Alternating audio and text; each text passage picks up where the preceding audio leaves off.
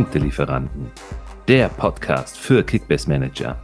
Mit mir, eurem Host, Melo.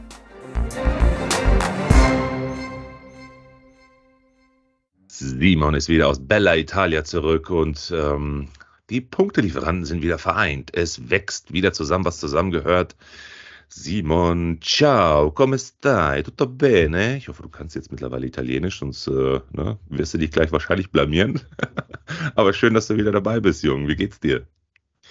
Ja, moin Melo. Ja, ähm, ich bin wieder zurück von meinem Kurztrip nach Rom und äh, eine sehr sehenswürdige würdige Stadt. Äh, hat echt großen Spaß gemacht, war auch mein erstes Mal da und habe natürlich Sightseeing-technisch alles mitgenommen, was irgendwie geht und äh, wurde da auch echt nicht enttäuscht. Ähm, demnach, nach der kurzen Auszeit und der Erholung, ähm, ja, fühle ich mich gut und freue mich, dass wir jetzt wieder zusammensitzen und äh, ein paar Dinge bes besprechen können.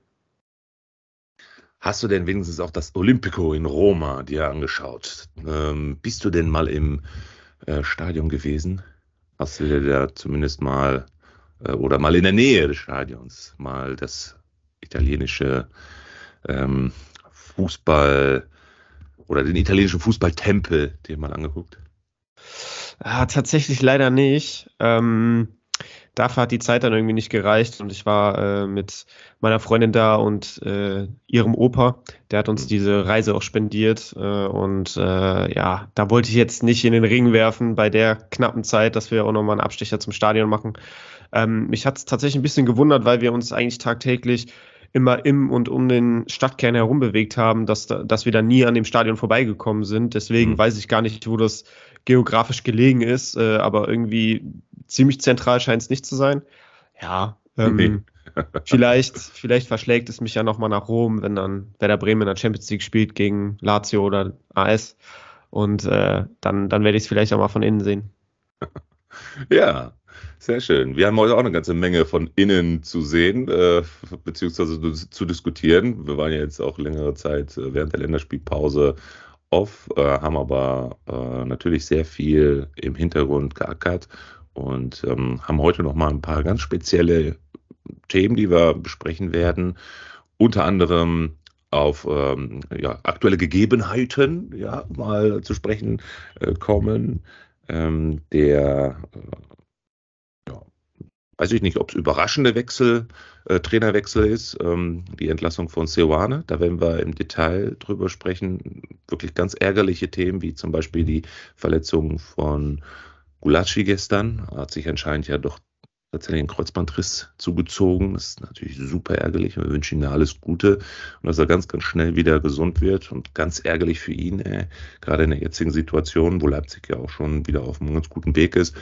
Und ähm, ja, das Hauptthema aber heute, und da steigen wir auch gleich ein, ist, ähm, wer hat denn so in den ersten acht Spieltagen bisher nicht überzeugt? Ja, das ist ja eigentlich so das, was wir jetzt mal in den Vordergrund rücken wollen heute. Äh, wo haben sich unsere Mitmanagerinnen und Mitmanager, vor allen Dingen aber auch du und ich, uns äh, deutlich mehr erhofft? Ja, wo liegen die Werte deutlich über dem, was ähm, eigentlich ja, erwartet wurde? Ja, oder vielleicht auch hoffentlich noch irgendwann erwartet wird. Und was machen wir vor allen Dingen jetzt auch mit diesen ganzen äh, Spielern? Hauen wir die jetzt auf den Markt? Äh, versuchen wir sie noch irgendwie wegzudrücken? Halten wir daran fest? So diese ganzen Themen können wir jetzt mal im Detail äh, durchgehen. Du hast ein paar Namen vorbereitet. Aber ähm, ganz, ganz vorab, mein lieber Simon, Content Creator Liga, Junge. Äh, auf welchem Platz stehst du denn momentan? ich spiele mit. Ah, du spielst. ja, also du, man sagt, du bist auch dabei. Genau, man munkelt, äh, dass ich auch ein bisschen Zeit da rein investiere, auch wenn man es vielleicht äh, nicht unbedingt sieht. Äh, nee, ich bin tatsächlich letzter. Ähm, aber komischerweise bin ich noch nicht unruhig. Ich weiß auch nicht warum, weil ähm, irgendwie glaube ich immer noch daran, dass ich äh, ein paar Plätze gut machen kann und vielleicht auch oben noch mal reinstoßen kann. Habe natürlich ein paar Personalien, die bislang unglücklich sind in der Saison, äh, um es mal vorsichtig zu sagen. Auf den einen werden wir auch gleich dann noch zu sprechen kommen. Ähm, aber ansonsten, ja, hole ich eigentlich viele interessante Spieler, die dann aber für den entsprechenden Spieltag dann irgendwie doch nicht spielen oder nicht gut punkten und dann komme ich wieder ins Grübeln und versuche wieder meinen ganzen Plan umzuwerfen, verkaufe die Spieler wieder, hole mir neue an, an ins Team und äh, hoffe dann auf die und irgendwie ist das so ein ewiger Kreislauf und ich kriege nicht so einen richtigen Fuß in die Tür. Ähm, aber so auf dem Papier finde ich, liest sich mein Team teilweise gar nicht mal so schlecht, äh, gerade auch im Vergleich zu den anderen Teams. Aber irgendwie, weiß nicht, habe ich die Spieler dann immer fürs falsche Matchup im Team und äh, gebe dann zu schnell auf. Und äh, ja, ich bin mal gespannt, wie es jetzt am kommenden Spieltag aussieht. Ähm, bin da jetzt auch noch auf der Suche nach ein, zwei Spielern, wenn ich das hier schon verraten darf. Ähm, ja, und dann gucken wir mal. Aber ich glaube, ich krieg's mittlerweile hin, elf Stammspieler auch ähm, aufzustellen und das ist ja schon mal die halbe Miete. Das stimmt, das haben wir auch letzte Woche in der Episode ja schon mitbekommen. Da hatten wir Emi in der Episode, der aktuelle Meister der Kickbase-Bundesliga und er hat genau das nämlich gesagt, solange es gerade jetzt natürlich in der, in der Sprintphase, ja, wir haben ja wirklich viele englische Wochen, es sind unfassbar sp viele Spiele noch bis zur Weltmeisterschaft. Ähm, solange du da jetzt wirklich noch annähernd elf Stammspieler auf den Platz bringst, hast du schon einen riesen Vorteil. Ne? Und jetzt geht's auch so langsam wieder los mit diesen ganzen Corona-Geschichten da. Siehe Bayern München mit Kimmich und Müller. Also wird eine ganz spannende nächste äh, Phase in den nächsten vier Wochen oder fünf Wochen sind es ja noch Definitiv, bis zur Meisterschaft. Ja, ne? ja aber nochmal auf dein Thema zurückzukommen, ich kann es auf jeden Fall bestätigen, was du gerade gesagt hast. Es ist tatsächlich momentan nach den ersten acht Spieltagen in vielen meiner Ligen ähm, auch genauso, wie, so, wie du gesagt hast, man hat so unfassbar geile Namen im Team und denkt sich einfach auch aufgrund der Erfahrung aus der letzten Saison, boah, mega geil, die müssten noch voll zünden, ja, so Stichworten Kunku, Schick, ja, äh, und was passiert? Er irgendwie immer nur, ja, und hier 100 Punkte und da wieder ein, weiß ich nicht, ein 90er oder da ein 80er. Ich weiß nicht, vielleicht meckern auf hohem Niveau. Vielleicht ist man das gewohnt von diesen Spielern. Aber dazu, wie gesagt, jetzt gleich auch mehr sind sie ihr Geld noch wert oder sollte man sie jetzt nicht vielleicht doch verkaufen oder doch vielleicht Ruhe bewahren, so wie ich es nämlich jetzt mache, weil der Unterschied zu dir, bei mir ist, ich habe wirklich tatsächlich so die letzten vier Wochen ähm, oder vier Spieltage erstmal Ruhe bewahrt und bin jetzt nicht so ähm, ja, unruhig geworden und versuche da jetzt irgendwie einen ewigen Kreislauf hinzubekommen, dass ich dann immer wieder irgendwie elf Spieler zusammenbekomme. Ich bin da ganz konstant bei dem Team bisher geblieben und habe immer nur auf ganz bestimmte Positionen dediziert, mal geschaut, wo kann ich mich verbessern. Habe aber längst noch nicht elf Spieler, ähm, die tatsächlich auch Stamm spielen. Also ich bin bei neun und zwei, die jetzt noch als Platzhalter und mal immer so 10, 20 Minuten dann spielen. Aber auch da auf einem ganz guten Weg. Ähm, zum Glück nicht letzter. ja, du hast ja auch einen Glücksgriff gelandet mit Dimirovic, ne? Den ja, hast du, glaube ich, im Team. Also ja. der hat ja krass performt auch die letzten Spiele. Ich weiß gar nicht, hast du den schon vor dem letzten Spieltag oder eher, nur den, jetzt erst? Den habe ich mich, den habe ich mir tatsächlich zum letzten Spieltag gegen Schalke habe ich mir den gegönnt, weil ich nämlich schon genau wusste, und das wird jetzt auch bei Leverkusen der Fall sein, alle Offensivspieler der Mannschaften, die gegen Schalke spielen, die werden definitiv immer punkten, das siehst du. Ähm, ja, und dann passt das ganz gut. Und ich habe den auch wirklich zu einem richtig guten Preis geschossen. Bin jetzt schon im Plus mit ihm. Werde ihn jetzt nochmal so die nächsten ein, zwei Spieltage mitziehen und schauen, wie er sich entwickelt. Und wenn nicht, dann habe ich ihn mit einem wirklich sehr, sehr guten Plus und einer guten Punkteausbeute dann die letzten Spieltage mitgezogen. Und dann schaue ich mal, was so als nächstes auf den Markt kommt. Und so gehe ich ja, immer das vor. War echt, so. echt ein sehr, sehr kluger Transfer, muss man, ja. muss man dir echt äh, lassen. Äh, geärgert habe ich mich gestern auch, äh, dass ich Pellegrini nicht bekommen habe, auf ich den habe ich auch geboten. Und, ja, ich auch. und äh, ich glaube, du hast 80.000 mehr bezahlt oder so. Also es war halt echt übelst knapp. und äh, aber ja, GG, du hast mehr geboten, du hast ihn bekommen. Ich bin mal gespannt, wie viel er ähm, die kommenden Spiele spielen wird, aber ich gehe stark davon aus, dass er jetzt am Wochenende gegen Bochum starten wird und da ist er eigentlich ein grüner Balken schon vorprogrammiert und dann wirst du die 1,1 Millionen, die du overpaid hast, ja auch easy durch die Marktwertsteigerung reinbekommen. Also ja. Ähm, ja. Und dann kannst du ja nächste Woche nochmal neu überlegen, wie sich, wie sich die Situation um ihn entwickelt mit den englischen Wochen. Das ist halt immer das Problem, ne? Genau. Und irgendwie hatte ich auch so ein bisschen das Gefühl, dass er momentan sehr, sehr gut äh, unterwegs ist und, äh, und weiß ich nicht, man hat auch ab und zu mal so bei bestimmten Spielern wirklich ein ganz gutes Gefühl bei der, bei der Sache. Und äh, wenn man sie so ein bisschen beobachtet, und er ist natürlich ein Landsmann, ja, und ich weiß ja auch um seine Vergangenheit und dass er eigentlich auch ein gutes Potenzial hat. Ähm, ich war mir erst nicht sicher, ob ich nicht zu viel äh, oder zu viel Overpay äh, geboten habe, aber anscheinend ja dann mit was, wie viel weniger hattest du nur? 80.000? Ja, 80.000, aber ich finde eine 1,1 äh, Millionen Overpay für einen ziemlich sicheren Startspieler gegen Bochum ist eigentlich vollkommen in Ordnung, weil der steigt ja jetzt auch noch bis zum Wochenende. Ja. ja. Das heißt, dann bist du eh nur noch bei 700.000 minus oder so und dann wird er ja wahrscheinlich einen grünen Balken gegen Bochum holen. Ja. Und dann steigt er ja die, nächste, die komplette nächste Woche jeden Tag 200, 300.000 und dann hast du ja am Ende der Woche wahrscheinlich sogar eine Million plus oder so. Ja. Das ähm, beste Beispiel genauso, wie es bei Demirovic der Fall war, ne? Vor zwei Wochen, als ich ihn ja, genau. habe. Ne? Genauso.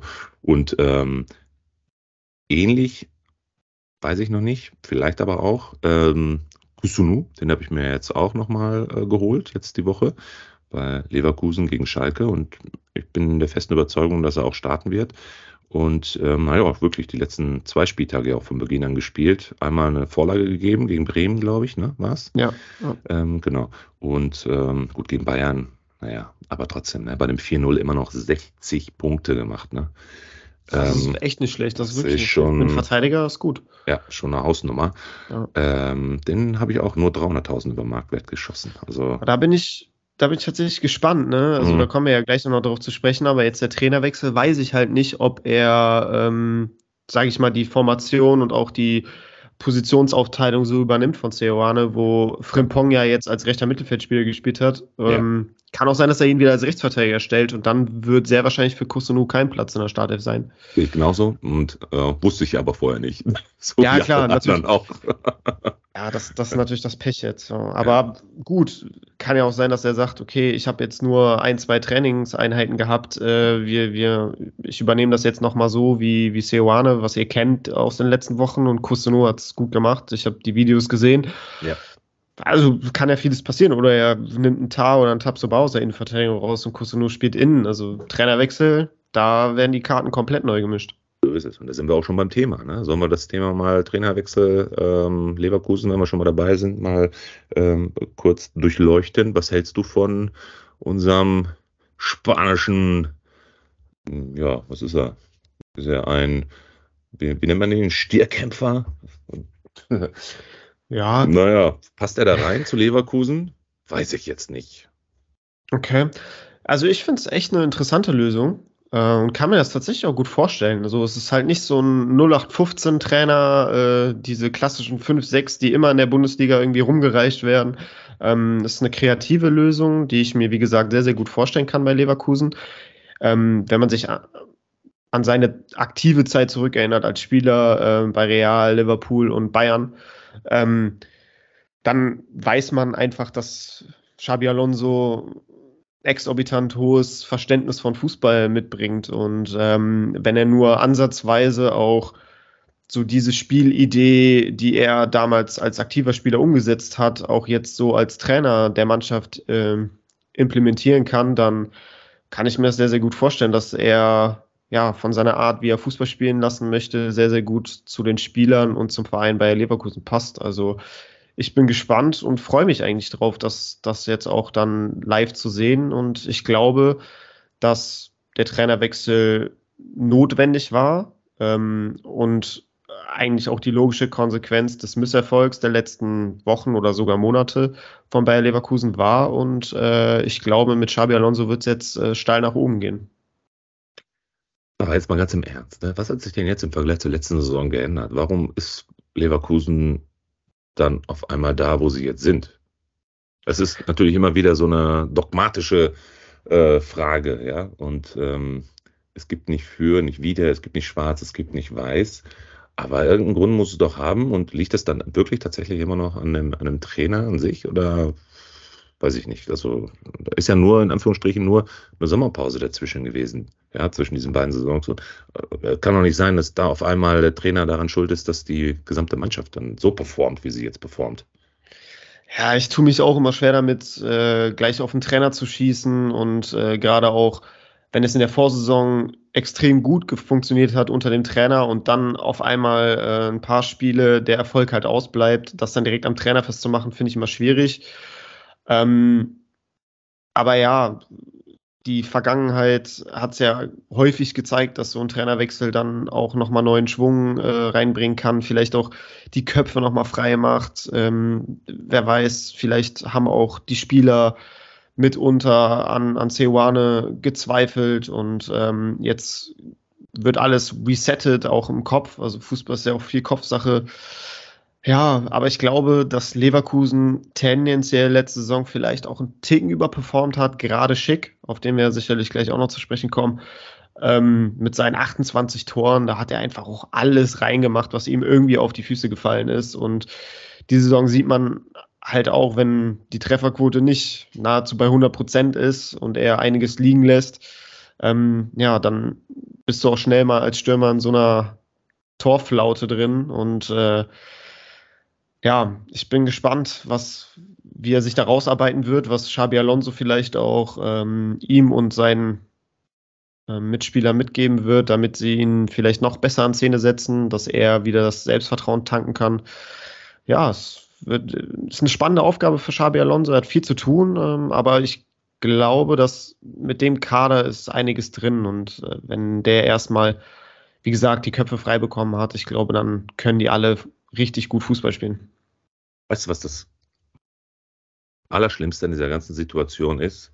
Dieser Trainerwechsel vom Timing her ist einfach unfassbar ärgerlich für uns Schalker. Ne? Jetzt hast du dann schon wieder, eigentlich habe ich mich echt riesig darauf gefreut, auf Augenhöhe jetzt am Wochenende, ja, wenn wir Glück haben, vielleicht dann doch nochmal ein Sieg auswärts in Leverkusen. Aber das Ding ist jetzt schon wieder gegessen, glaube ich.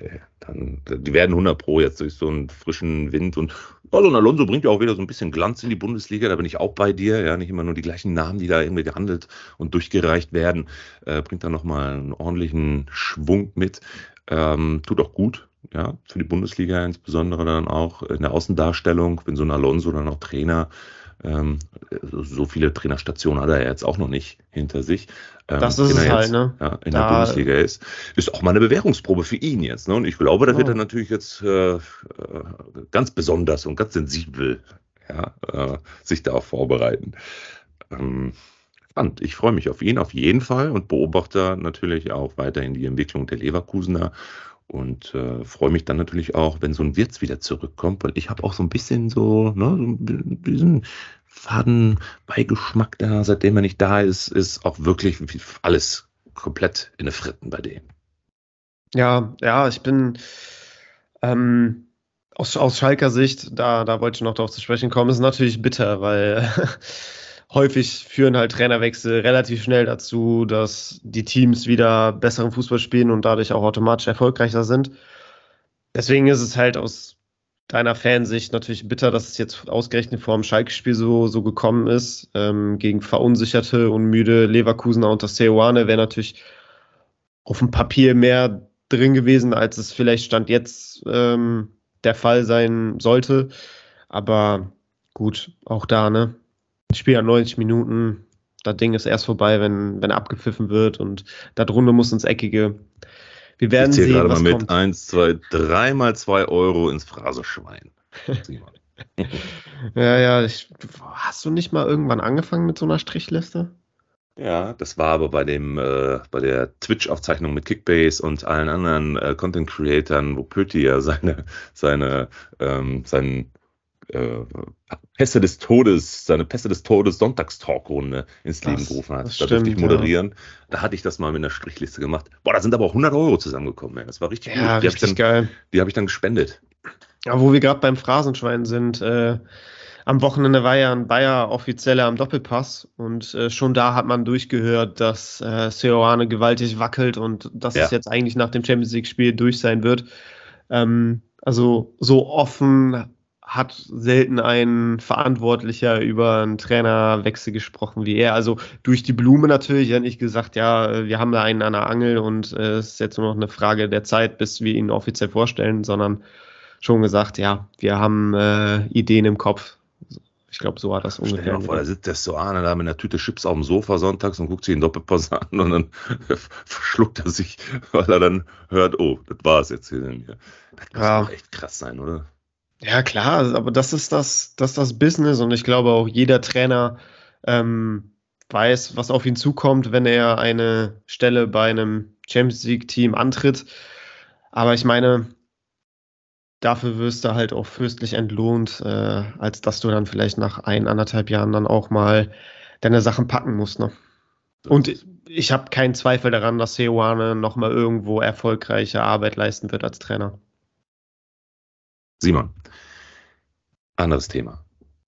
Unser Hauptthema. Welche Spieler dürfen denn jetzt hier mal Sachen packen und sich mal fair, Punkt, Punkt, Punkt, oder sollte man sie dann doch lieber halten? Du hast ein paar Namen vorbereitet. Lass uns mal im Detail über die Leute sprechen, die vielleicht in unseren Augen oder in den Augen unserer Mitmanagerinnen und Mitmanager in der vergangenen Saison overperformed haben, jetzt falsche Erwartungen für diese Saison geweckt haben, komplett äh, äh, ja,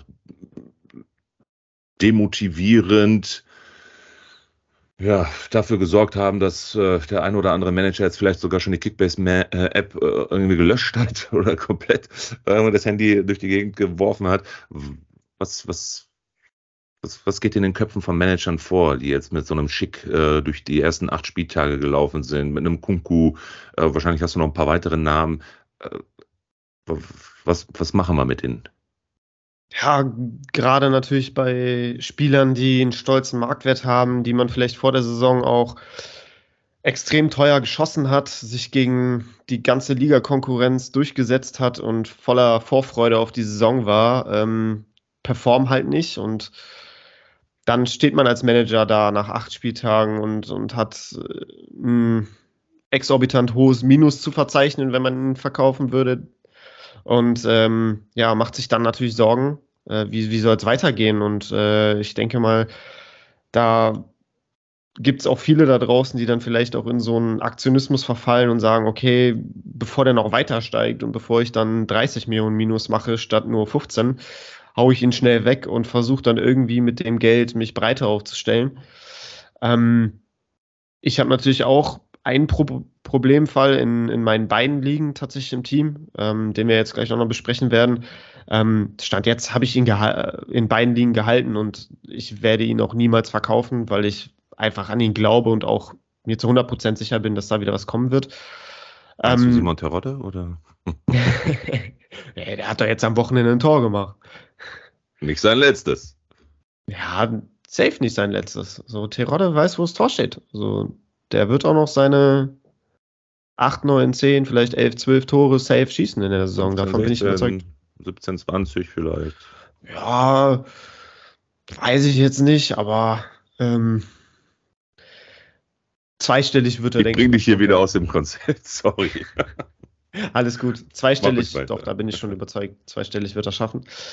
Ähm, ja, aber lass uns doch direkt mal den ersten Namen sprechen hier. Du hast ihn schon in den Ring geworfen, Patrick Schick. Ja, schwierig, ne? Also der Saisonstart äh, war maximal enttäuschend. Ne? Wie viele Tore hat er? Zwei, glaube ich. Das ist natürlich weit unter seinen Erwartungen, auch weit unter den Erwartungen der Manager, die ihn äh, teuer gekauft haben im Sommer. Ähm, aber hat natürlich auch viel mit der Teamleistung zu tun, ne? so wie das bei Stürmern halt häufig der Fall ist. Wenn das Team nicht funktioniert und äh, der Angreifer die Chancen vorne nicht reinmacht, vielleicht auch die Bälle nicht bekommt, die er benötigt, um Tore zu erzielen, dann wirkt sich das natürlich auch auf die Punkte aus. Und äh, so war es halt auch bei Patrick Schick. Ähm, auch da habe ich in der Länderspielpause einen Post gemacht, wo ich ihn erwähnt habe, wo sich ja schon abgezeichnet hat, dass Leverkusen das mit Ceoane wohl nicht mehr hinbekommen würde. Und da habe ich dann auch direkt gesagt, Leute, es dauert nicht mehr lang, äh, bis Leverkusen wohl den Trainer entlassen wird. Und wir kennen alle die Effekte von Trainerwechseln und deshalb, ja, muss man jetzt einfach sagen, holt euch Leverkusen ran äh, und äh, haltet einen Schick, glaubt an einen Schick, glaubt an Diaby, der der zweite Name ist, den ich in den Ring werfen würde. Mhm. Ähm, die, die werden jetzt kommen, die werden jetzt wieder Selbstvertrauen tanken, die werden jetzt die Köpfe frei kriegen und die werden wieder ihren Fußball auf den Platz bringen, wie wir ihn letzte Saison gewohnt waren, also über große Strecken. Von daher die beiden Namen, die allen voran natürlich zu nennen sind, Hudson O'Doy auch, der bislang nach seiner ja, spektakulären Laie, ne, äh, hat ihn ja endlich in die Bundesliga gezogen, der auch noch nicht wirklich angekommen ist in Leverkusen und noch nicht wirklich performt hat, obwohl er jedes Spiel äh, in der Startelf steht. Das sind alles so, so Zahnräder, die irgendwie ja, ineinander greifen müssen, aber es bislang nicht getan haben. Aber wie gesagt, jetzt ein neuer Trainer da und ich glaube fest daran, dass äh, Alonso den Umschwung schaffen wird und dann werden Diaby, Schick und auch Hudson krass interessante Spieler werden. Sag mal, kannst du noch mal auf äh, die gegebenenfalls jetzt auch anstehende Systemumstellung noch mal äh, kurz eingehen? Du hast ja gerade zu Beginn erwähnt, als ich Kusunu ähm, ja für die Liga der Roten Balken, unsere Content Creator Liga, ja erwähnt hatte, dass ich ihn jetzt geschossen habe. Meinst du, die stellen dann um auf eine Dreierkette? Das Problem bei Alonso ist halt auch, man hat null Erfahrungswerte, die man irgendwie heranziehen könnte auf, sage ich mal, internationalem Top-Niveau. Äh, man weiß nicht ganz genau, wie seine Art ist, Fußball zu spielen, äh, auf welche Systeme er setzt, vielleicht auch gerade zum Anfang. Leverkusen ist in einer schwierigen Phase, da brauchst du vielleicht auch Stabilität. Ähm, da muss man dann abwiegen, okay, welches System bringt vielleicht die beste Stabilität auch ähm, auf dem Spielfeld. Und ich als Nicht-Trainer würde da wahrscheinlich zu Beginn immer eher mit einer Viererkette gehen, weil ich finde, so eine Dreierkette respektive Fünferkette ist schon ein System, was auch wohl trainiert sein muss, so nenne ich es einfach mal. Und ähm, ich glaube, so eine Viererkette ist so von der Kompaktheit, von der Stabilität her immer die etwas safere Variante gerade zum Start. Was aber jetzt nicht heißen soll, dass es auch so kommen wird. Ne? Aber äh, unter Seoane hat ja Frimpong zuletzt offensiv gespielt. Auf dem Flügel, weil er ja dann auch ordentlich Torgefahr ausgestrahlt hat. Ähm, wenn ich da an den Doppelpack gegen Mainz zurückerinnern darf. Es kann natürlich jetzt sein, dass äh, Alonso Frimpong jetzt wieder als Rechtsverteidiger runterzieht und somit ähm, ja, Kusunu als Rechtsverteidiger rausrotiert und dadurch wird er dann wieder ein Platz in der Offensive frei, der dann wahrscheinlich äh, durch Lotzek oder ähm, Adli, kann ich mir auch gut vorstellen, eingenommen wird oder du gehst noch kompakter im zentralen Mittelfeld und stellst neben Demir bei und Andrich auch noch Arangis auf und Hudson Odoi geht dann auf den Flügel. Es gibt viele Optionen. Es ist blindes Spekulieren. Wir müssen einfach abwarten, wie sich das am Wochenende aufstellt gegen Schalke und ich glaube, daraus können wir dann Schlüsse ziehen, auch für die kommenden Wochen. Bin ich bei dir, auf jeden Fall. Und äh, Schick habe ich übrigens auch in der Content Creator Liga und ich habe ihn damals für 46 geholt und wenn er 6 Millionen wert ist, ich werde den nicht abgeben. Der kommt wieder. Ja, definitiv. Also ich meine, das ist ein, ja, ich weiß nicht, kann man sagen, ein Weltklasse-Stürmer, ähm, der extrem hohes Bundesliga-Niveau hat, der wahrscheinlich jetzt durch die Abgänge von Lewandowski und Haaland mit der beste Mittelstürmer der Liga ist. Ähm, und ja, es ist nur eine Frage der Zeit, bis solche Spieler dann auch äh, das Ruder rumreißen können und dann ihre Tore erzielen, weil das hat er ja einfach auch drauf. Der weiß, wo das Tor steht, links, rechts, mit dem Kopf. Der kann eigentlich alles. Das, äh, ja, der wird kommen. Also da mache ich mir gar keine Sorgen und da würde ich auch an jeden Manager, der einen Schick im Team hat, plädieren, dass, ähm, dass man ihn definitiv halten muss. Gut. Leverkusen abgeschlossen. Wen haben wir noch? Wer enttäuscht momentan für das Geld, was er jetzt vielleicht wahrscheinlich auch nicht mehr wert ist, aber das, was die Manager dann draußen zu Beginn der Saison mal für den einen oder anderen bezahlt haben. Welchen Namen hast du noch für uns? Ja, ich würde jetzt einfach mal beim FC Bayern weitermachen. Ähm, da haben sich ja auch die Sorgen gehäuft durch die Erfolglosigkeit äh, in den letzten Wochen beim FC Bayern. Lass mich raten. Money, money, money. Zum Beispiel, also unter anderem Money. Ähm, wahrscheinlich äh, ganz, ganz vorne wäre, stand jetzt Gnabry. Jo, stimmt. Und ähm, in Klammern vielleicht auch Goretzka. Ähm, ich hatte ja gehofft Müller.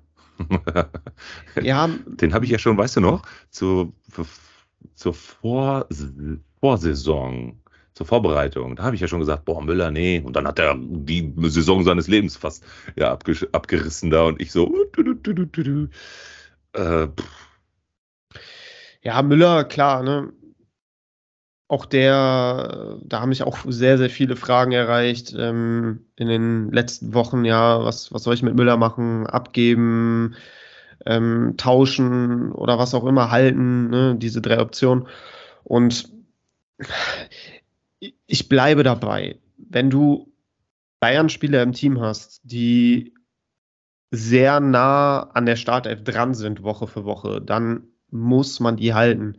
Das war jetzt eine einmalige Saisonphase, wo vier Spiele in Folge nicht gewonnen wurden, wo die Spieler auch wirklich sehr schlecht gepunktet haben, die wir jetzt gerade genannt haben. Aber das ist eine Phase und Bayern wird sich schnell wieder fangen, so wie es jetzt gegen Leverkusen auch der Fall war. Und äh, dann kommen die Punkte ja von ganz alleine. Wenn erstmal Bayern zu Null gewinnt, wenn die da vorne ihre Faxen machen, dann legen die sich die Dinger ja gegenseitig auf und jeder holt da seinen grünen Balken, aber mal eben im Vorbeigehen. Und das ist halt der Fall mit Bayern-Spielern. Du musst die einfach halten, auch wenn mal eins bei, vielleicht auch drei Spiele dabei sind, wo kein grüner Balken ähm, geholt wird.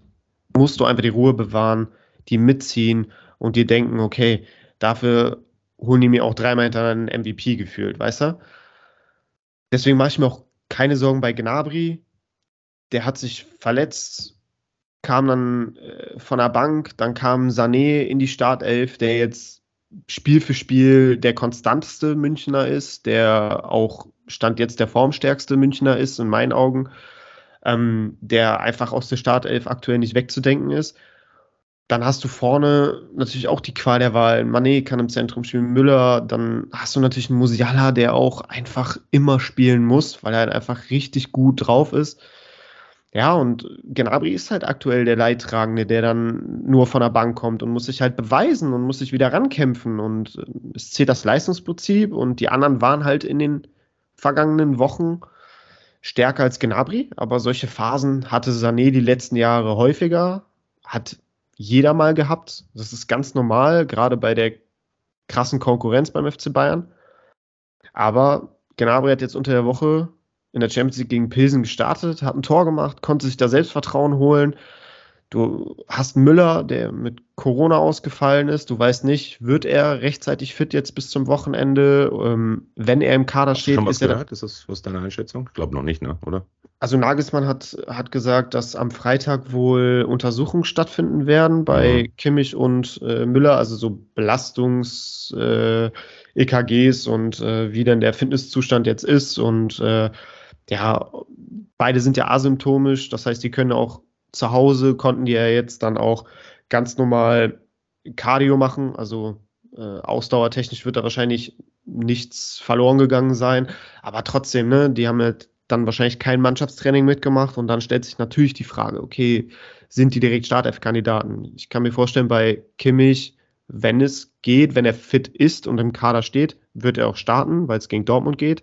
Bei Müller ist halt die Frage, wirfst du ihn direkt auch rein, wenn du weißt, dass du auch einen Gnabry in der Hinterhand hast, der jetzt unter der Woche gespielt hat und noch ein Tor geschossen hat und vielleicht dann auch sich Selbstvertrauen erarbeitet hat. Ähm, da müssen wir einfach bis morgen abwarten. Da wird Nagelsmann auf der PK ein Update geben und ich glaube, damit können wir dann auch ziemlich sicher planen, weil der wird da auch offen, denke ich mal, drüber reden. Auf den Punkt gebracht. Also einen Kimmich kannst du normalerweise, weiß ich nicht, selbst wenn er einen Kreuzbandriss hat, ja, muss der spielen. Auf Müller kannst du wahrscheinlich dann doch schon eher verzichten, wenn nicht gleich er doch wirklich einfach auch ein sehr, sehr wichtiger äh, Part der Bayern-Stammelf natürlich ist. Aber wenn du und deswegen auf den Punkt gebracht, wenn du einen Gnabry in der Hinterhand hast und der natürlich auch mit den Hufen schart und ähm, unter der Woche schon in der Champions League getroffen hat, äh, dann kannst du den Müller jetzt auch mal ne, nach so einer Corona-Infektion auch mal eine kleine Pause gönnen. Genau. Gibt es denn, also aus deiner Sicht, machst du dir bei irgendeinem Bayern-Spieler, den ich jetzt genannt habe, Sorgen? Oder würdest du sagen, boah, da muss man so langsam wirklich überlegen, den abzugeben? Naja, du musst es halt immer ins Verhältnis zu dem setzen, was sie jetzt aktuell wert sind. Ja, also, beziehungsweise für was du sie gekauft hast. Ich glaube nicht, dass du, wenn du 80 Millionen für einen, äh, keine Ahnung, Manet ausgegeben hast zu Beginn der Saison, wenn du so exorbitante Preise äh, bezahlt hast, ähm, dass du dir jetzt irgendwie noch Sorgen machen musst, ob du den verkaufst oder nicht, denn ey, die Kohle ist eh weg und da bin ich auch bei dir, halten, halten, halten. Also ich glaube, ich das ist einfach Argument. dieser Bayern-Effekt, weißt du? Ja. Äh, dieser Bayern-Effekt ist einfach, Bayern ist Bayern und egal, was für einen Spieler du da in der Mannschaft hast, äh, ob es ein Sabitzer ist, ob es ein, Delicht, egal, ein Pavard, äh, selbst ein Neuer, egal, ja, das sind Bayern-Spieler und die hat man einfach zu halten. Das ist eine Kickbase-Regel. Ja, genau, aber das ist für mich auch, sorry, dass ich eben unterbrochen habe. Ja, klar, gut. Ähm, so ein Argument, was ich auch häufig dann in, in meinen Nachrichten lese, dieses, ja, was mache ich mit Müller, mit Gnabry, mit ja. weiß ich nicht wem, ähm, die sinken ja so stark. Da denke ich mir halt immer, okay, aber du hast ja einen Manet nicht geholt, um mit dem irgendwie Plus zu machen genau. und äh, einen Gewinn zu erwirtschaften und, und ihn dann weiter zu verkaufen oder wieder einen Transfermarkt abzugeben, sondern du holst dir so einen Manet oder einen Gnabry, weil du sie die ganze Saison überhalten möchtest, weil sie dir die meisten Punkte aller Kickbase-Spieler einbringen, höchstwahrscheinlich. Das ist ja die Intention hinter Bayern-Käufen. Also von daher ist das für mich immer so ein Argument, was überhaupt nicht zieht und was mich auch nie unruhig werden lässt, wenn ich sehe, dass ein Kimmich singt, weil das ist mir einfach egal. Okay, so, ich habe ihn im auf die Kurve, wollte ich gerade sagen, ob da genau. Und es hoch runter geht, wurscht. Man muss sich halt auch immer überlegen, okay, Gnabry spielt jetzt vielleicht wenig, kommt überwiegend von der Bank.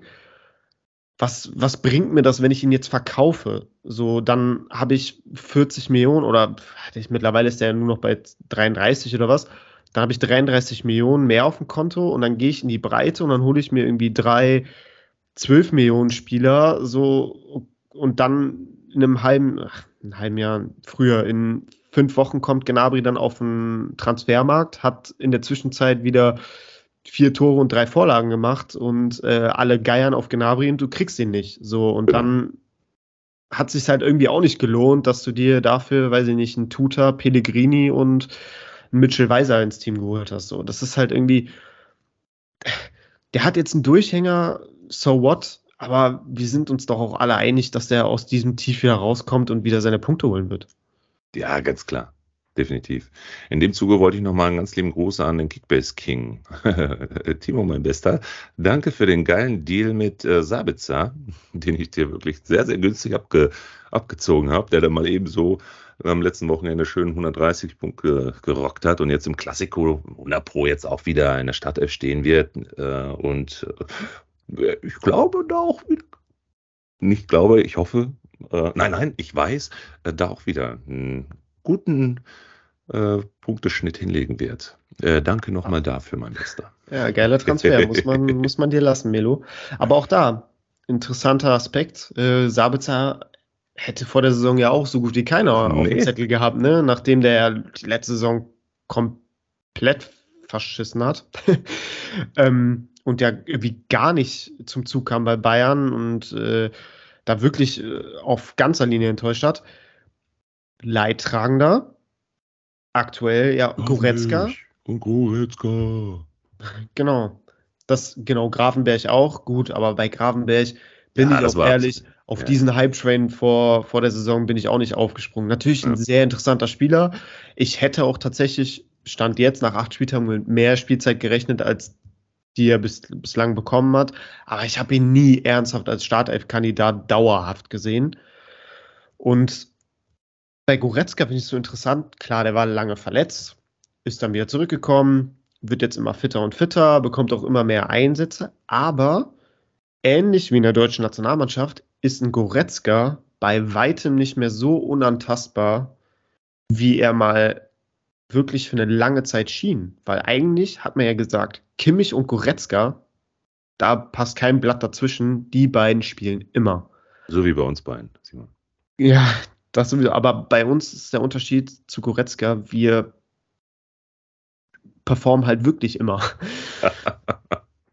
Nein, Quatsch. Ähm, aber Goretzka, ne, der man munkelt ja auch oder man hört ja jetzt auch immer mehr Stimmen, hm, Goretzka bei der WM, sehen wir ihn wirklich in der Startelf oder ist, ist das du und nicht Kimmich Genoan? Natürlich hast du da eine ganz andere Konkurrenz mit Genoan, ne? Das will ich jetzt auch nicht wegdiskutieren, aber ich habe für mich das Gefühl, dass er auch bei Bayern nicht mehr so dieses Unantastbare hat, äh, nicht mehr so unantastbar ist. So nach dem Motto, wenn Goretzka fit ist und irgendwie spielen kann, dann spielt er auch. Nee, du hast jetzt Alternativen und da muss sich jetzt auch erstmal ein Goretzka wieder rankämpfen. Ja. Aber was macht denn jetzt ein Sabitzer aus, was ein Goretzka momentan, was einem Goretzka momentan fehlt? Ist es die Spielweise? Ist es eher dieses, dieser, dieser Offensivdrang oder dieser spielerische Aspekt? Fehlt das dem, dem Goretzka? Was hat sich da jetzt geändert?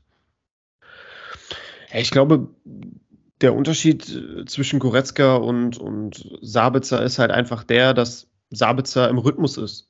Der hat alles jetzt gespielt, der hat die komplette Vor Vorbereitung gemacht, der ist einfach im Flow, der hat sich in die Mannschaft integriert.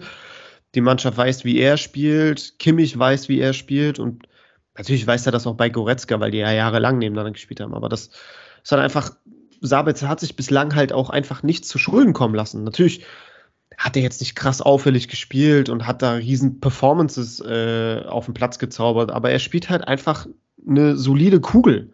Und äh, da gibt es für Nagelsmann aktuell einfach keinen Grund, ihn rauszunehmen, weil er sich halt einfach nichts zu Schulden kommen lassen und, und das gut macht neben Kimmich. Und äh, solange er gut performt, wird er sich halt mit Goretzka abwechseln. Und Goretzka muss dann halt gucken, okay, gegen Pilsen stand ich jetzt in der Startelf, jetzt am Wochenende werde ich eventuell, wenn Kimmich fit wird, wahrscheinlich nur auf der Bank sitzen, muss dann wieder nächste Woche in der Champions League mich wieder weiter rankämpfen.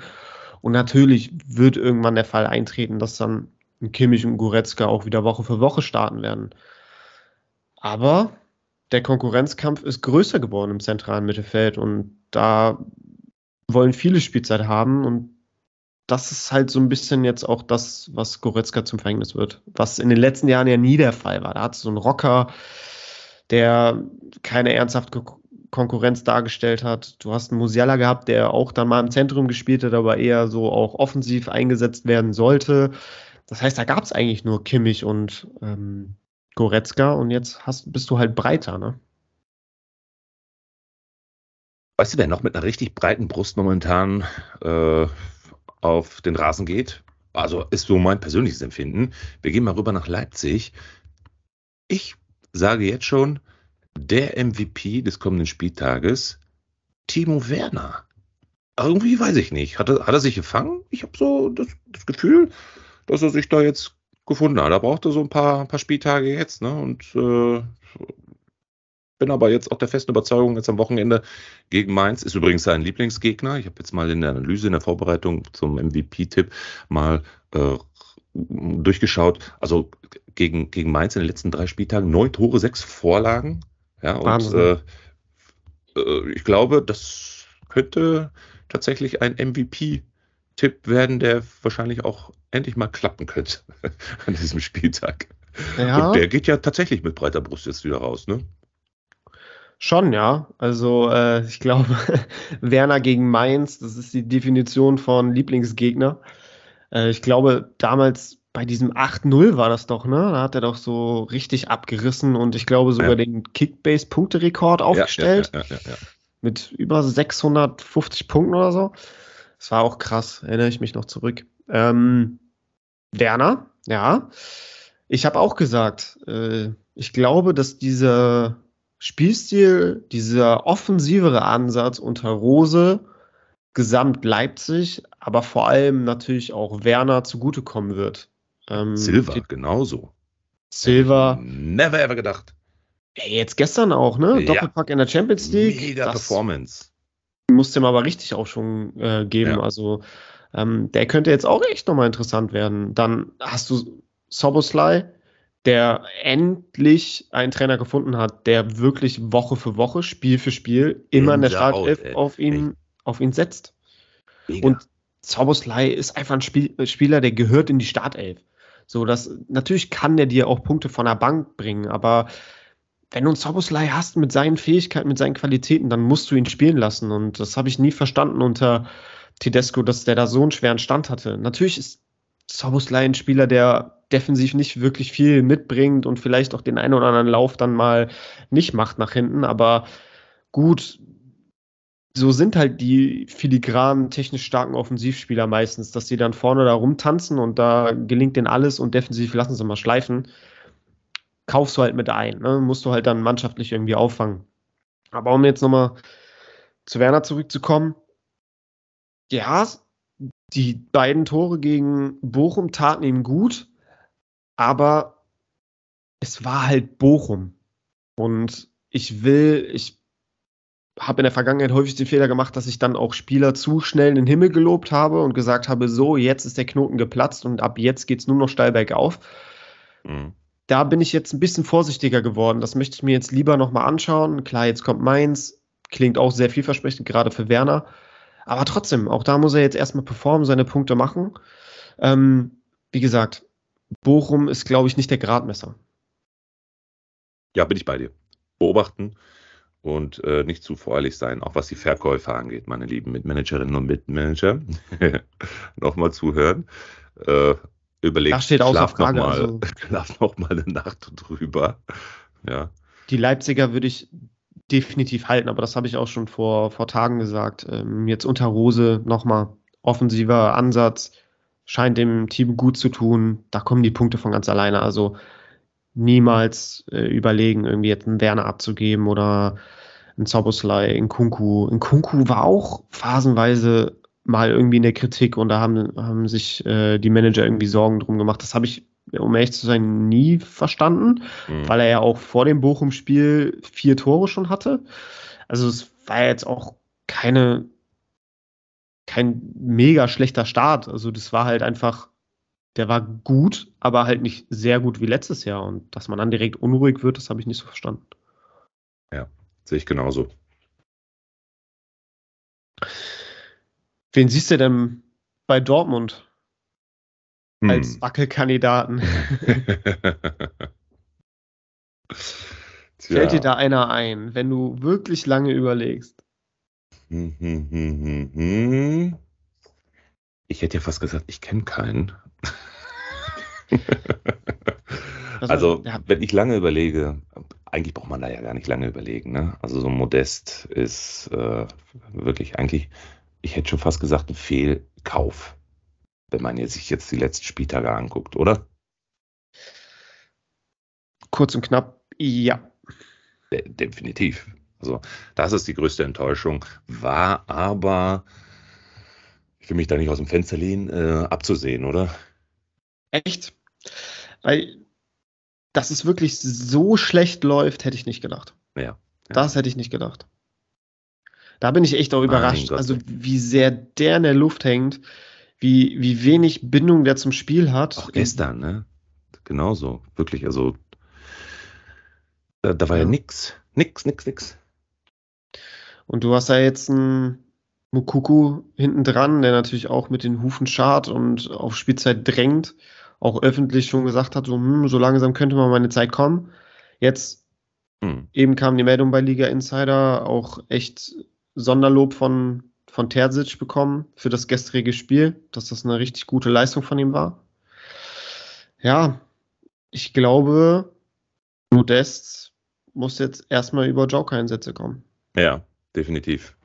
Es tut mir ein bisschen leid für den Jungen, weil der Wechsel, auch wenn der viel kritisiert wurde, speziell natürlich auch von, von Kölner Fanseite, ich als Kölner mit vielen FC-Fans um mich herum, ähm, habe da viel auch gehört und kann das natürlich auch irgendwo nachvollziehen. Mhm.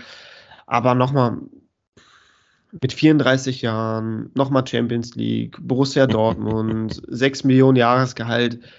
Ja. Ey, ich kann es verstehen, dass der Junge das gemacht hat. Und deswegen tut es ja, mir auch ein bisschen... Saudi-Arabien, ne?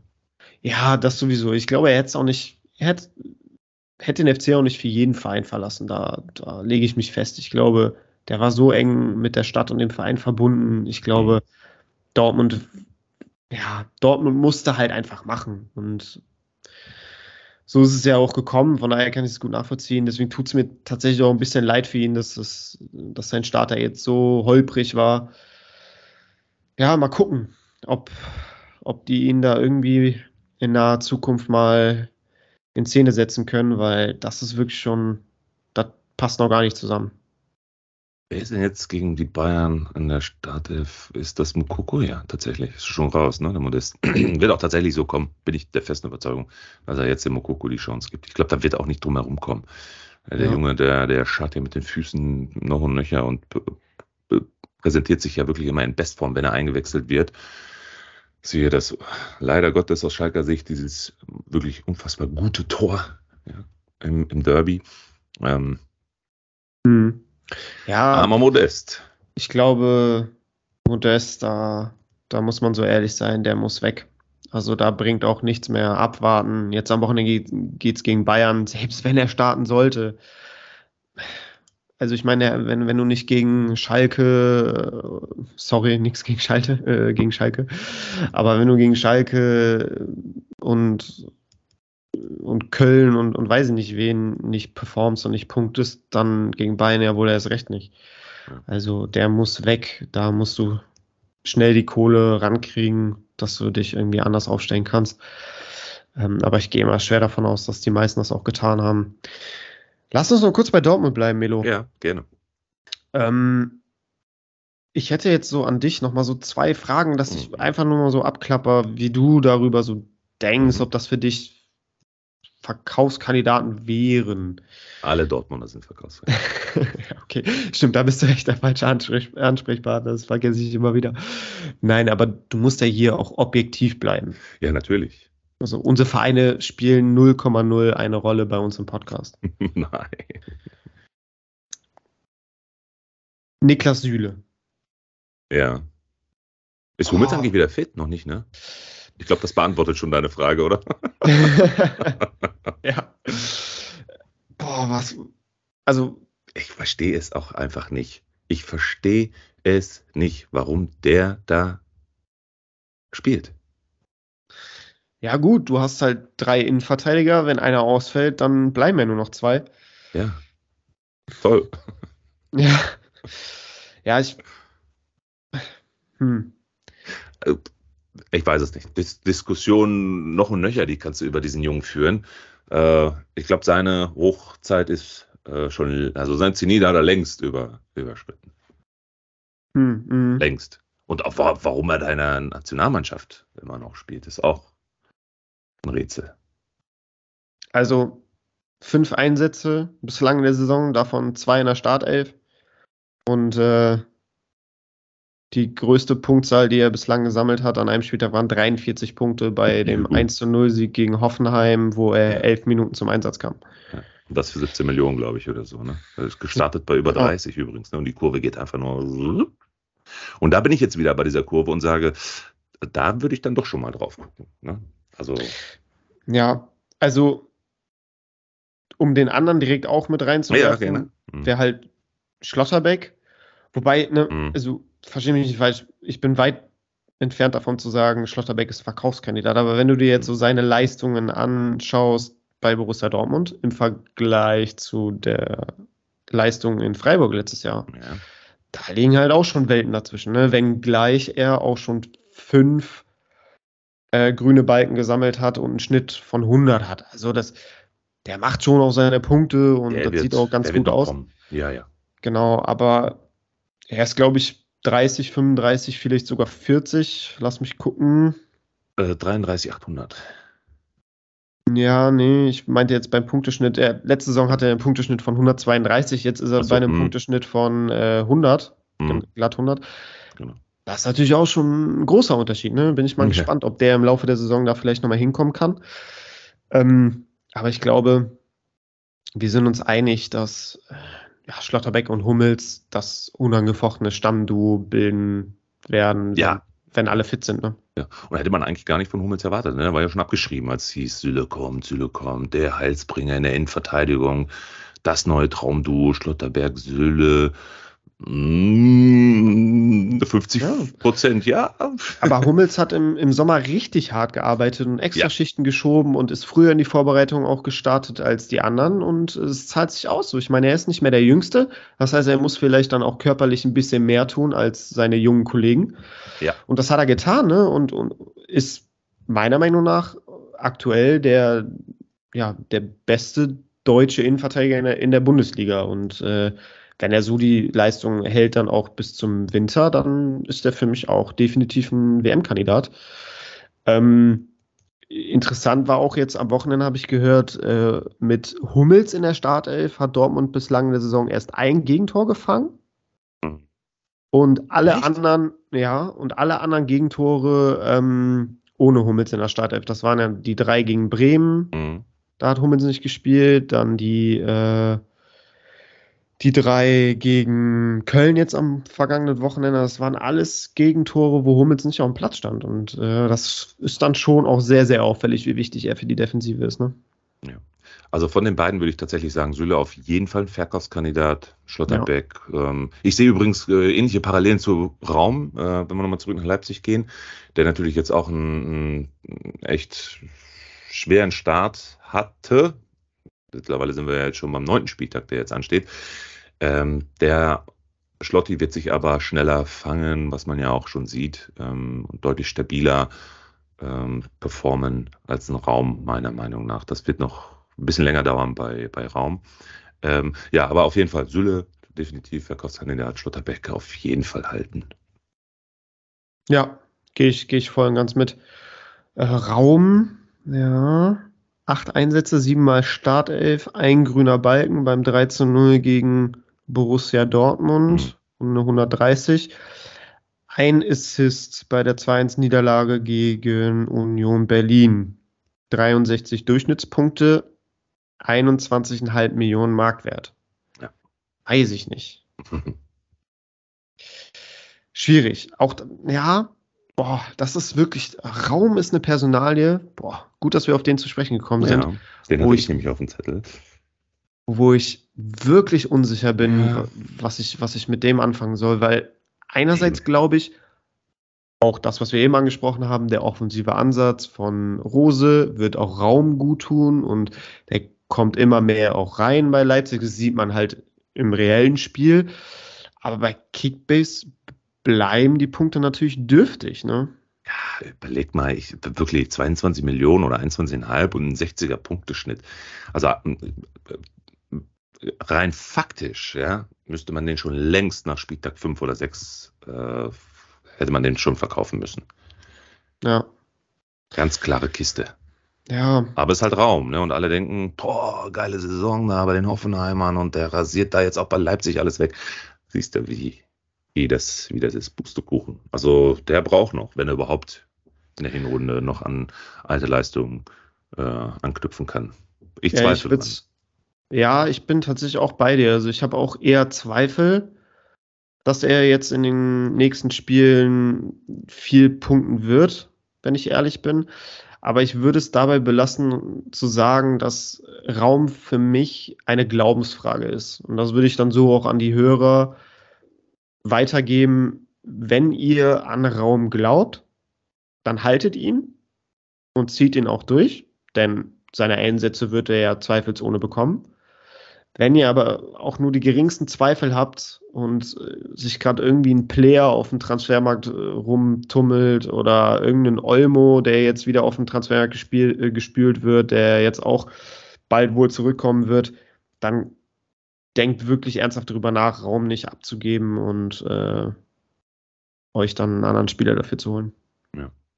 Bevor wir gleich zum Schluss kommen, äh, Simon, hast du noch mal so ein, zwei äh, Namen auf die Schnelle? Wen haben wir denn noch, wer gerade so overperformt?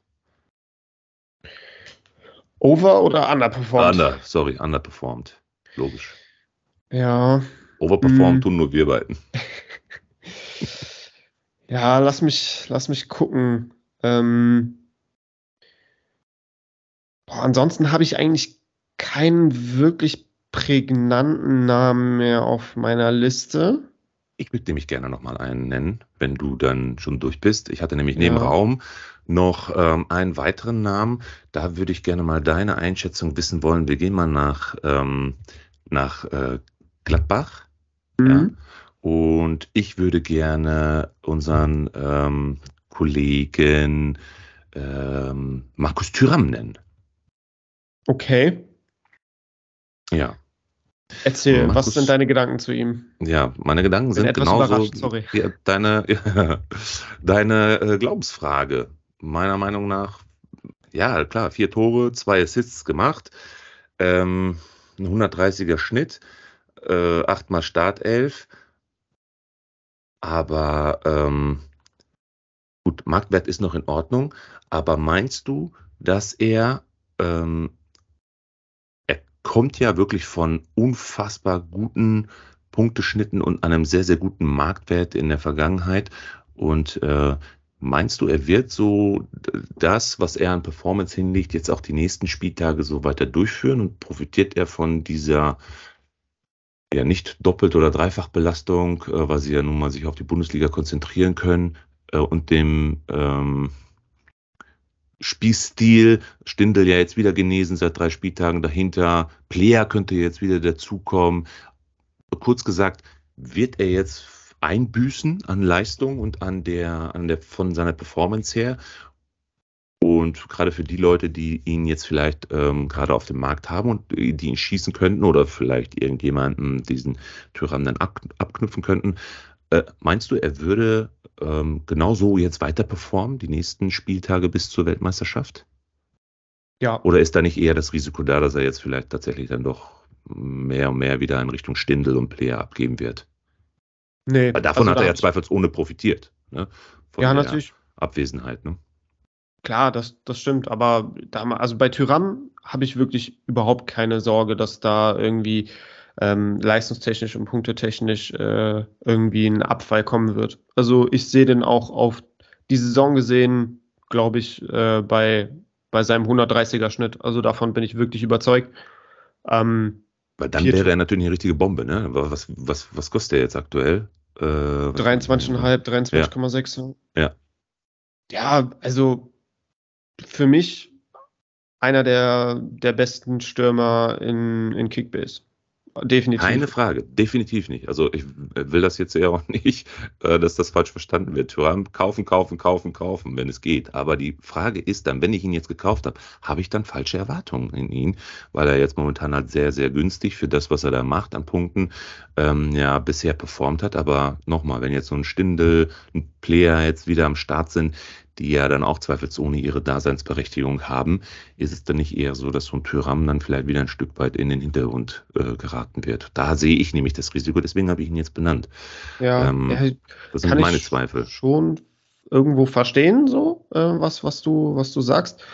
Ähm, aber auf der anderen Seite glaube ich schon, dass wenn ein Player über links kommt, Tyram vorne drin ist, rechts Hofmann und dahinter Stindel, ich glaube, dass sie einfach als Vierer ähm, ja, Gruppe so krass voneinander profitieren können und auch werden, mhm. dass ich eher mal davon ausgehe, dass Tyram vielleicht sogar davon profitieren wird und sogar noch mehr Punkte machen wird als ohnehin schon, weil du hast halt dann Stindel, Player und Hofmann, die so alle drei auf einer Höhe spielen mhm. und Tyram ist ja dann im Endeffekt der, der dann vorne in der Box drin steht, beziehungsweise der dann ganz zum Schluss nochmal der Zielspieler ist. Das heißt, er wird wahrscheinlich derjenige sein, der die meisten Abschlüsse weiterhin dann auch haben wird und hat ja einen guten Abschluss und äh, ist ja auch ein Top-Stürmer. Das heißt, ich glaube, der wird echt nochmal äh, weiter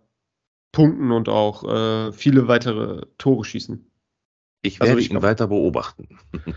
ja, klar, also ist ja völlig verständlich, wenn du da auch so eine Offensive hast, wo viele gut sind und wo viele auch performen und da ist es ja meistens sehr, sehr naheliegend, dass die sich gegenseitig irgendwie die Punkte wegnehmen. Aber irgendwie habe ich bei Gladbach so das Gefühl, dass die sich so einspielen werden, dass jeder davon irgendwie profitieren wird auf seine Art und Weise. Und äh, von daher ist Tyram da habe ich 0,0 Zweifel dran, dass der ähm, nicht se seinen Punkteschnitt bei deutlich über 100 halten wird bis zum Ende der Saison.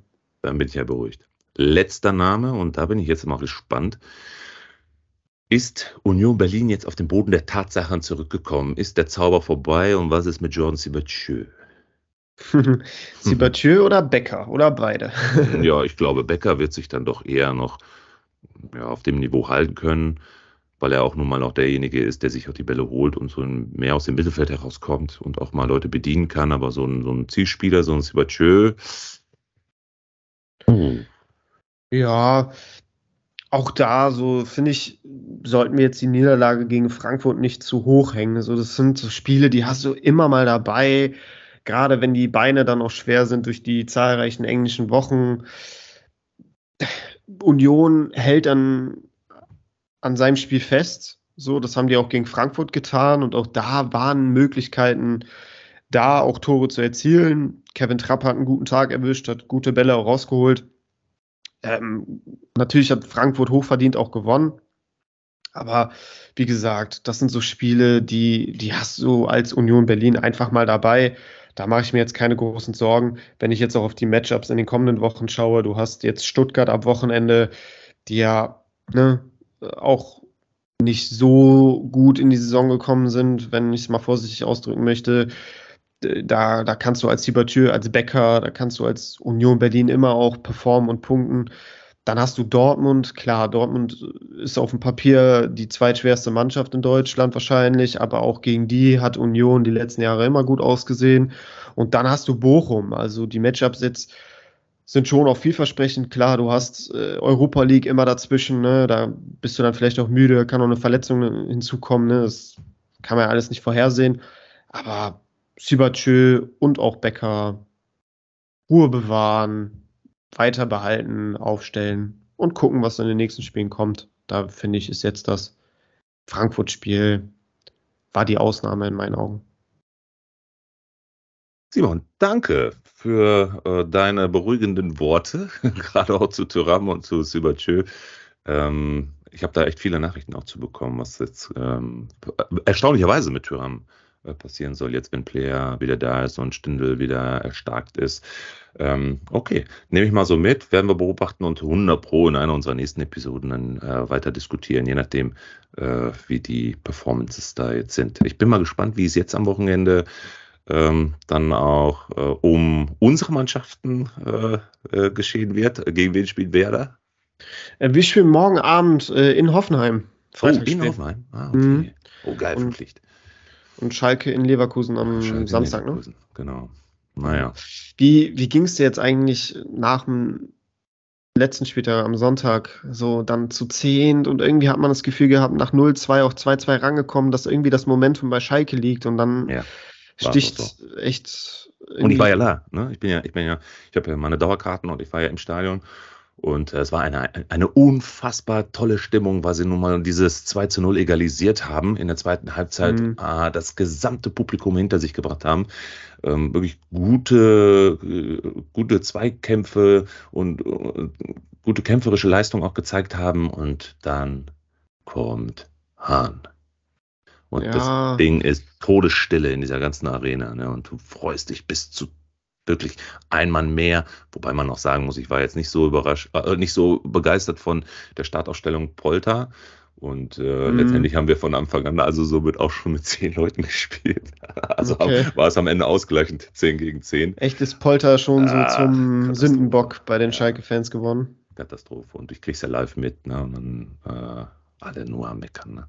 Ärgerlich ja. jetzt und wirklich, wirklich, wirklich schade und gute Besserung an die beiden Jungs, an Rodrigo Salazar und äh, Sepp van der Berg, die sich beide sehr schwer verletzt haben. Mhm. Hoffe, dass sie sehr schnell auch zu Beginn nächsten Jahres dann noch wieder da sind und äh, auch ihre Einsätze dann wieder bekommen. Von daher, ich bin jetzt mal gespannt, wie die Aufstellung gegen Leverkusen sein wird. Aber ja, es war super ärgerlich, weil es einfach ganz, ganz wichtig gewesen wäre, gerade gegen solche Gegner auf Augenhöhe. Und Augsburg ist definitiv ein Gegner auf Augenhöhe. Ähm, da musst du jetzt die Punkte holen, weil die Matchups jetzt in den nächsten Wochen, das wird alles andere als einfach. Wen haben wir jetzt noch alles? Wir haben Leverkusen, wir haben Hoffenheim, wir haben Hertha, wir haben Bayern, ja. Ähm, gegen Hertha musst du was holen. Ja, gegen Hertha musst, gegen Hertha musst du, punkten, ne? Musst du punkten. Ähm, es wird alles andere als einfach in den nächsten Wochen und ich äh, befürchte auch Monaten. Aber gut, Schalke-Fans haben es nie. Aber das war ja vorherzusehen, ne? Also, ja. dass man als Aufsteiger hochkommt. es geht halt nur um Klassenerhalt und auch ja, für ich Bremen. Glaube, da braucht sich Werder Bremen aber auch keine Sorgen machen, oder bei der Performance. Ja, ich glaube, wir hatten eine ähnliche Punktzahl äh, nach acht Spieltagen in unserer Abstiegssaison. Also ich will da noch nichts. Ich einfach so weitermachen, ruhig bleiben, nicht irgendwie, äh, ja, sage ich mal, das, das alles zu hoch hängen und in ähm, Euphorie verfallen. Einfach weiter den Stiefel runterspielen und dann am Ende gucken, was bei rumkommt. Wir werden auch Phasen haben, wo wir vielleicht auch mal zwei, drei, vielleicht auch wenn es ganz schlecht läuft, vier am Stück verlieren und dann sieht die Welt schon wieder ganz anders aus. Und dann hast du auf einmal so ein Must-Win-Game, so, wo dann der Druck enorm ist. Und das kann halt ganz, ganz schnell passieren. Ne? Und warte ab, wenn sich erstmal auch vielleicht Verletzungen, Covid einschleicht, ne? Die, die Zeit kommt jetzt. Und, das geht äh, jetzt los, ganz genau. Genau, bei Schalke, klar, du hast jetzt eben schon erwähnt, Vandenberg und äh, Salazar, zwei gute Spieler, wichtige Spieler, jetzt Langzeit verletzt. Ähm, klar, Salazar war jetzt zuletzt nicht mehr in der Startelf, aber trotzdem ist es ja auch ein Spieler, der, immer, der dir immer noch was geben kann. Ja, das ja, wird, wird schwer jetzt, äh, das aufzufangen. Ja. Wer, wer wird es machen in Verteidigung? Greimel, oder? Der Greimel, der, war, der hat ja sowieso schon sehr, sehr äh, stark geklopft an ja. der Startelf. Also hat er auch ganz gut gemacht dann äh, nach seiner Einwechslung. Ja. Ähm, zumindest live hatte ich einen sehr, sehr guten Eindruck von ihm.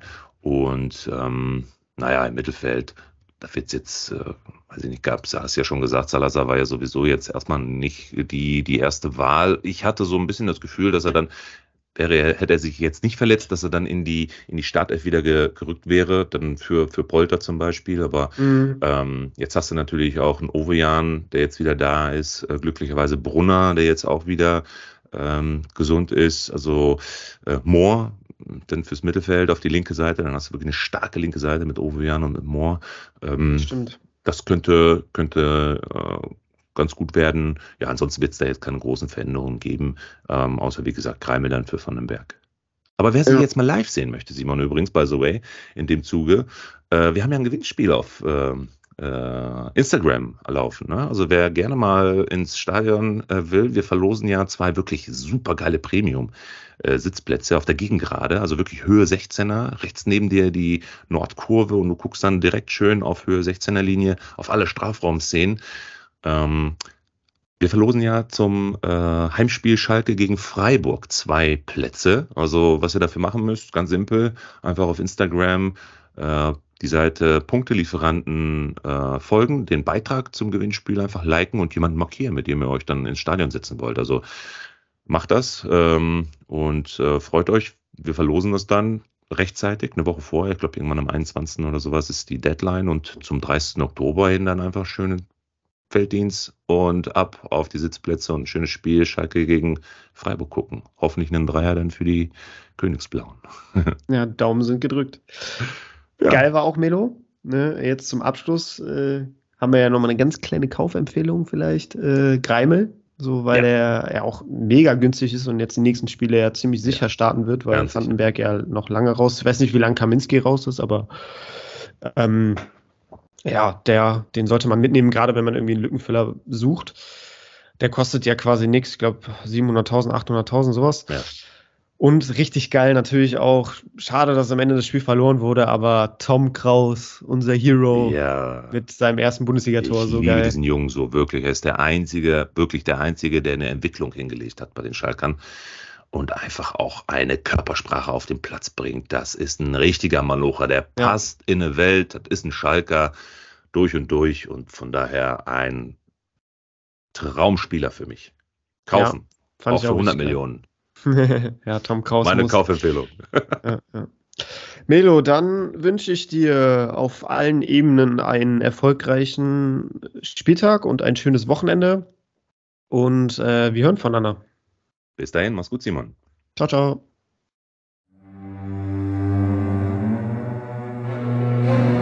Abonniere Punktelieferanten, der Podcast für Kickbase Manager und folge uns auf Instagram und Facebook.